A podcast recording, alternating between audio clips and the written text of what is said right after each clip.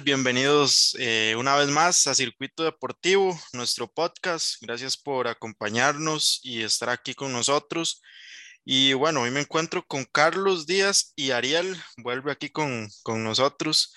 Este, ¿cómo están compañeros? Hoy tenemos un tema muy interesante que es la Champions League. Se puso de nuevo en camino y un partido muy especial que creo que nadie se lo esperaba, el gran partido que hizo el Deportivo Saprissa, un partidazo ante los Pumas de México, ahora esperar la, el partido de vuelta. Eh, más o menos nos vamos a ir ubicando en esos dos temas. ¿Cómo están? Bienvenidos de nuevo. Andrés Ariel, compañeros, un placer estar aquí con ustedes otra vez. Este es un partido muy bueno, por menos el, de la Champions, ¿verdad? Del PSG de Madrid, que, que había mucho morbo. Mbappé, yo creo que que pone el mundo del fútbol a sus pies, ¿verdad? Ante, de manera icónica, ¿no? Que muy posiblemente sea su próximo equipo. Y Zaprisa, que, que sacó su casta, ¿verdad? Que bueno, lo vamos a ver eh, un poco más adelante, pero bueno, llega vivo a, a, a Cebu, a Ciudad Universitaria, ¿verdad? Que es lo más importante. Así es, ¿cómo están compañeros? ¿Cómo están todos los que nos están observando? Un placer integrarme aquí nuevamente al podcast del Circuito Deportivo. Y sí, tal como lo dice Carlos, un Mbappé superior, magistral, un Mbappé que creo que ya está muy cerca de ser real el mejor jugador del mundo. Está muy cerca de, realmente eh, completar eso por fin. Y sí, un prisa ante un rival que ya se enfrentó hace poco más de 16 años y con un mismo protagonista, Cristian Bolaños. Qué jugador. Ídolo. Sí, bueno, empecemos, si les parece, ya que están hablando de Mbappé y, el, y que va a llegar al Madrid, de ese partido en el Parque de los Príncipes. Este 1-0 ganó el Paris Saint-Germain ante el conjunto merengue con un gol de Mbappé al minuto 94, ya en la reposición.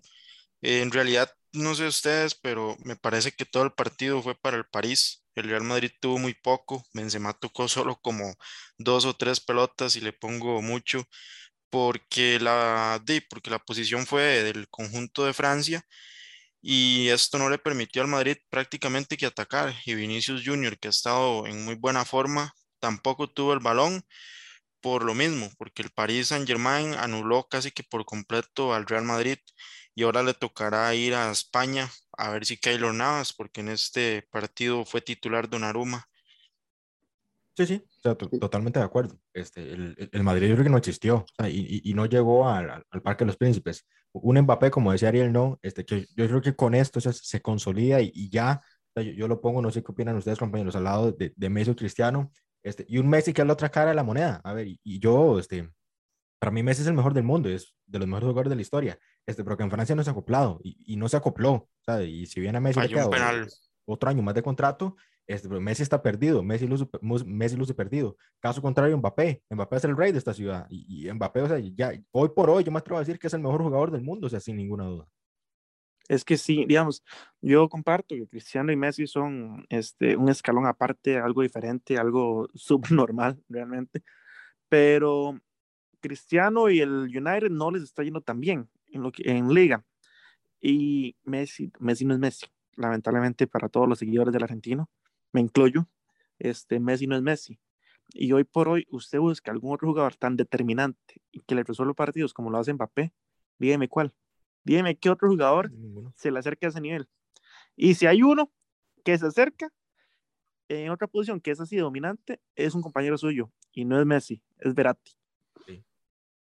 Sí, ahorita, ahorita Verratti inclusive me parece que le está compitiendo a Kanté, ¿no? En lo de los mejores mediocampistas centros que hay en, el, en Europa, pero lo de Mbappé es un punto y aparte porque, como dice Ariel, no hay un jugador más determinante que él. Durante todo el partido fue el que más eh, propuso. Eh, los cara a cara, él siempre los gana y si no los gana, vuelve, recupera la pelota y lo vuelve a intentar. Pero sí, yo creo que Mbappé va a terminar yéndose al Real Madrid no sé cuándo, eh, espero que sea pronto. Me parece que la Liga de España ocupa otra vez un referente para que los aficionados vuelvan a tener más interés en esta liga, que para mí es de las mejores. Eh, y por ahí hablan de que si Mbappé se va al Madrid, Haaland podría llegar al Barça. No sé qué tan cierto sea, pero podría ser este, algo interesante ver a estos dos jugadores que son los llamados a ser los, los sucesores de, de Messi y Cristiano Ronaldo. ojalá Andrés, o sea, e, eso que vos diciendo, lo, lo de Haaland el Barça, este, lo de Mbappé el Madrid, a ver, otra vez los clásicos serían tan, tan llamativos, ¿no? Y, y volver, volverían a poner a, al mundo del fútbol a sus pies con estos dos monstruos. A mí, a mí personalmente, o sea, a mí me gusta más Mbappé. O sea, para mí Mbappé ya pues, es un jugador top desde que comenzó, ¿verdad? Este, ya es campeón del mundo, o sea, Mbappé a sus 23 años ya es campeón del mundo con Francia, o sea, eso es un plus, ¿verdad? Este, y si el Madrid hace este negocio, yo creo que va a ser el negocio en la historia del fútbol, porque un jugador de esta calidad a coste cero en el equipo más ganador de, de, Copa de Europa, Champions League, ¿verdad? Con 13, gratis al Santiago Bernabéu, otro va bajo la manga al maestro Florentino Pérez, ¿verdad? Sí, pero ¿a qué costo? ¿Qué pasa si Mbappé termina siendo el que elimina al Real Madrid de esta, también, de esta Champions? ¿A qué costo? Yo sé que se lo asegurarían por varios años, pero o sea, como sea, terminaría el París consiguiendo esa tan ansiada Champions y con un tridente histórico. Y cuidado, y no gana la Champions y no lo convencen de quedarse. Porque salen los rumores, salen y salen. Ya al día de hoy, Mbappé puede firmar con el que le dé la gana. Si Mbappé, por ejemplo, quiere jugar con el Santos de Guapiles, puede hacerlo. ya libre, no, no, ya libre de firmar con quien quiera. Pero no, no hay nada oficial. Aún no hay nada oficial. Y sabemos que en, en el Real Madrid y el Barcelona y el París siempre está ese morbo de que el, de, vamos a ver, de mandar un mensaje afectando la imagen del club para demostrar quién es superior. Por ejemplo, el famoso se queda. Eh, ¿Lo recuerdan? Entonces, o sea, no sé, para mí, o sea, sí hay, sí está la mayor, eh, mayor probabilidad que se vaya Mbappé al Real, pero no sé, compañeros, todavía no ha salido nada oficial, entonces no sé. Y si el París gana la Champions, cuidado, cuidado. Porque Pregunta, nada más, ¿ustedes creen que va a pasar el París en esta, en esta ronda? En España le va a dar la vuelta y pasa Keylor con sus amigos a la siguiente fase, porque yo no sé, yo no lo veo tan seguro. Este, yo creo que va a ser una, inclusive se podrían ir hasta tiempos extra. Sí, porque el, el tema del gol de visitante, ¿verdad? Ya, se eliminó, eso es un plus a favor. Sí. Este, e, El Madrid, evidentemente, no, no va a ser el Madrid que jugó el martes pasado, ¿verdad? En el Parque de los Príncipes. Pero este, viendo, este, solo lo que hace Mbappé, ¿verdad? O sea, solo él, y, pongámosle un plus, ¿verdad? Digamos que, que los astros se alineen para, a, favor del, del PSG y que Messi se enchufe, ¿no? En sí, Messi en España puede ser otro. En, el Santiago Bernabéu, ¿verdad? Este, y Neymar que viene saliendo de, la lesión. Este, viendo, o sea, si, tomamos como ese último partido, ¿verdad? Que es como el más importante, este, por, lo que hizo el PSG, yo sigo pasando el conjunto francés. y el Madrid, ¿verdad? Ancelotti, pues va a tener que ajustar muchísimas piezas, pero viendo lo que puede hacer solo, o sea, solo Mbappé, este, más teniendo estos dos monstruos, ¿verdad? Que son Messi y Neymar, este, yo, yo sigo al PSG pasando la eliminatoria. Sí, yo también, incluso leyendo las estadísticas, repasándolas, 21 tiros en total del París, 3 del Real. A Marco, 8 del París, 0 del Real. Posición 58-42 favorable al París. Pases, 677 con una efectividad de 91% para el París 510,85. No, para el Real Madrid no solo hicieron menos pases, sino que su, su, este, su estadística fue inferior en cuanto al porcentaje de pases acertados. Entonces, en todo aspecto lo superó el París, hasta los tiros de esquina. Siete tiros de esquina el París, cero, eh, uno el Real. Y como dice Carlos, un Messi en España, ese es el Messi que conocemos. Sí, por ahí leí también que el, el Real jugó como un equipo pequeño, que ese no es el Real Madrid que se conoce, ese no es el ADN del, del conjunto merengue y tienen toda la razón, ¿no? Viendo este equipo años anteriores era totalmente diferente, era el que proponía y ya no es así.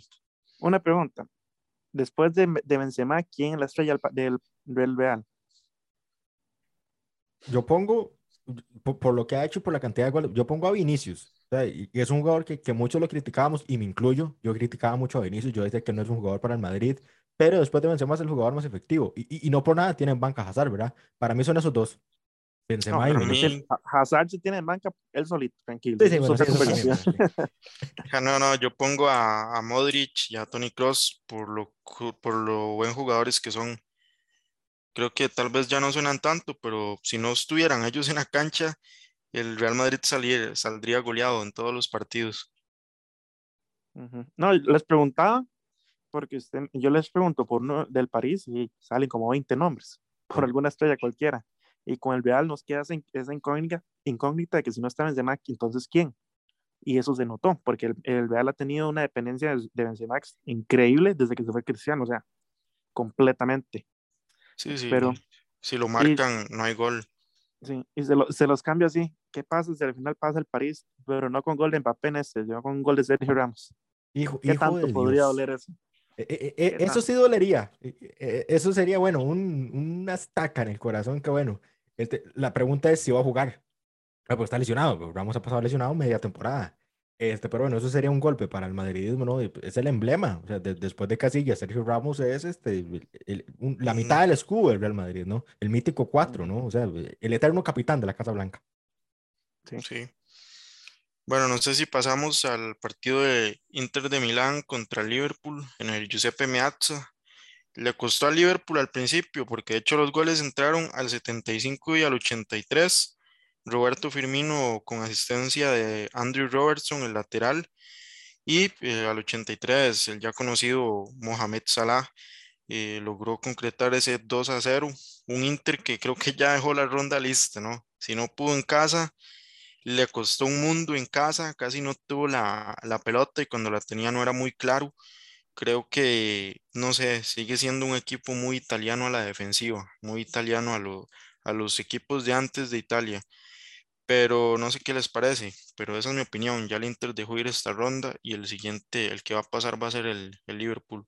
Sí, a, a- a mí me encantó este resultado, compañeros, porque el, el Liverpool de Jürgen Klopp no, muy, muy eléctrico, pero, pero yo siento que el fútbol fue hasta muy injusto con el Inter, porque el Inter tuvo por lo menos en un lapso como Sí, de, tuvo varias. sí, como 10 minutos, por lo menos marcar dos o tres goles, este, que hubieran noqueado bastante al Liverpool. Pero bueno, él, bien dicen que el que no los hace los ve hacer. Este, Liverpool saca una gran ventaja, 2 a 0, y, y, y toca ir a Anfield, ¿verdad? Que es un estadio este, que, si no que le pregunten al Barcelona, que, que cualquier equipo lo resienta. Sí. No, el Liverpool, o sea, es que, bueno, voy a empezar con el Inter. El Inter hace mucho, es un equipo grande de Europa, hace muchísimo. Le, le falta, le falta demasiado. Y ahora siento yo que aún más sin la presencia, por ejemplo, de Lukaku, Sí. que Lukaku temía- terminaba siendo este, un factor. Pero, compañeros, uno ve hombre por hombre la plantilla de Liverpool, Sí, es un y equipa, sí, es un exactamente. equipazo. o sea, están sobrados. Mané, eh, Diego Jota, Salah, Alcántara, Firmín, eh, Fabiño, perdón, eh, Robertson, Van Dyke, Alexander Arnold, Allison, son algunos de los titulares. En la banca, James Miller, Firmino, eh, Jordan Henderson, Luis Díaz, hasta el mismo Origi, el que eliminó al, al Barça. Sí, sí. Sí, O sea, sí, es, es- es una plantilla. Y lo del, sí, lo del Inter me preocupa también porque también si usted jugador por jugador son de top, ¿no? Jugadores de muy alto nivel. Eh, la defensa con esas torres que tiene, eh, creo que no están cumpliendo lo que su técnico Inzaghi este, está deseando, pero, pero hay que esperar a ver qué pasa en, en Liverpool. Inclusive yo creo que Inglaterra, si empieza perdiendo Liverpool, lo va a remontar. Si pudo remontar aquel marcador abrumador contra el Barcelona, ya para Liverpool nada es imposible. Sí, y, un interés, eso que decir es muy interesante. La, la última Champions que, que tienen, porque te- fue con Mourinho, el famoso triplete, ¿no? Del 2010. Estamos hablando de 2010, hace 12 años prácticamente. Este, con Lukaku perdieron muchísimo. Traen a Seco, que es un jugador de 36, 37 años. Este, para mí no es un jugador, o sea, que, que, que pueda llenar ese hueco.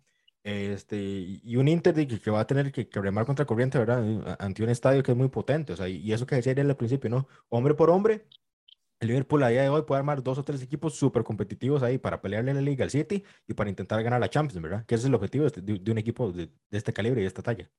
Ujú. Es más, voy a, voy a sonar muy grosero con lo que voy a decir, pero el Liverpool tira la banca y le puede ganar al Inter.